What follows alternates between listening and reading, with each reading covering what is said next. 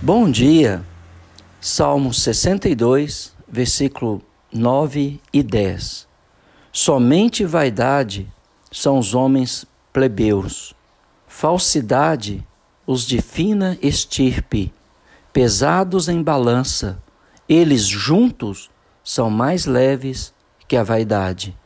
Não confieis naquilo que extorquis, nem vos vanglorieis na rapina. Se as vossas riquezas prosperam, não ponhais nelas o coração.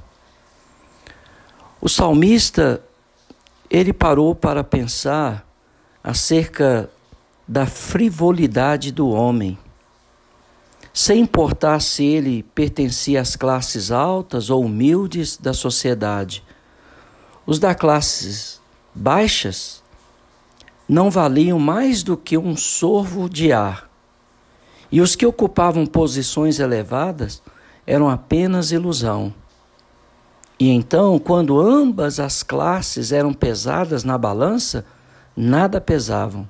Isto é, subiam na balança, o que significa que eram mais leves que um sopro de vento. Os inimigos do salmista eram homens desse naipe, dotados de pequena importância e de pouca consideração.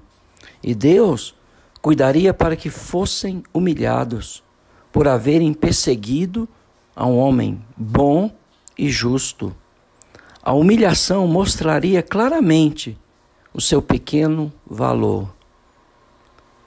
Belsazar, rei da Babilônia, o último rei, em Daniel capítulo 5, verso 27, falando dele, o profeta Daniel disse: Pesado fostes na balança e achado em falta. Homens comuns não podiam prestar nenhuma ajuda. Eles são apenas vaidade. É loucura confiar neles, pois, embora se mostrem cheios de boa vontade, eles não têm capacidade de ajudar quem quer que seja. Os ricos são uma mentira. Eles prometem muito, mas realizam quase nada.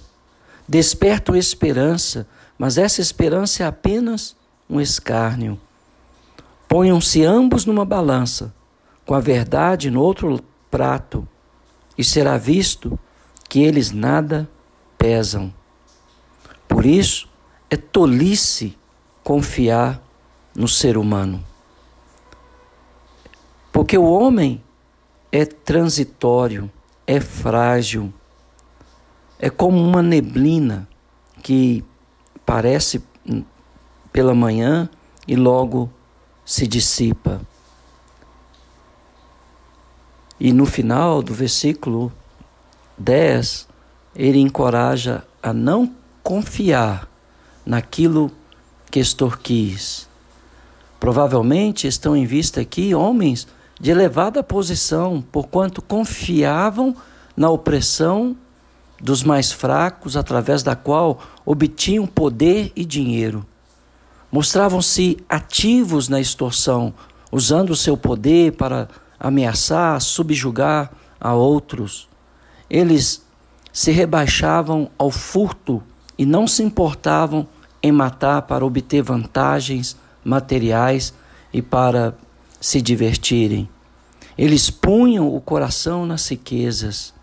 E o salmista convoca os homens a não seguir esse mau exemplo que muitas vezes é visto na classe rica e poderosa. Porque além de esse ato implicar iniquidade pela qual os homens têm que pagar, finalmente, o que eles ganham com tudo isso realmente redunda em nada. Portanto, para que pagar tão caro por algo que não produz resultado algum?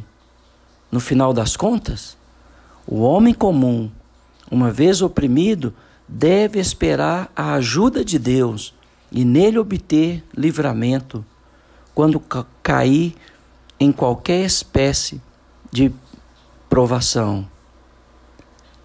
Paulo, falando a Timóteo, no capítulo 6, na sua primeira carta, no verso 17, ele disse: Exorto aos ricos do presente século que não sejam orgulhosos, nem depositem a sua esperança na instabilidade da riqueza, mas em Deus, que tudo nos proporciona ricamente para o nosso aprazimento.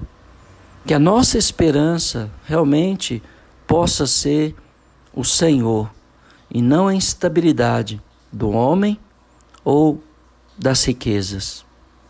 Que Deus possa nos ajudar a buscá-lo em primeiro lugar em nossa vida o seu reino, a sua justiça e as outras coisas, ele nos acrescentará, segundo a sua vontade, segundo o que é melhor para nós.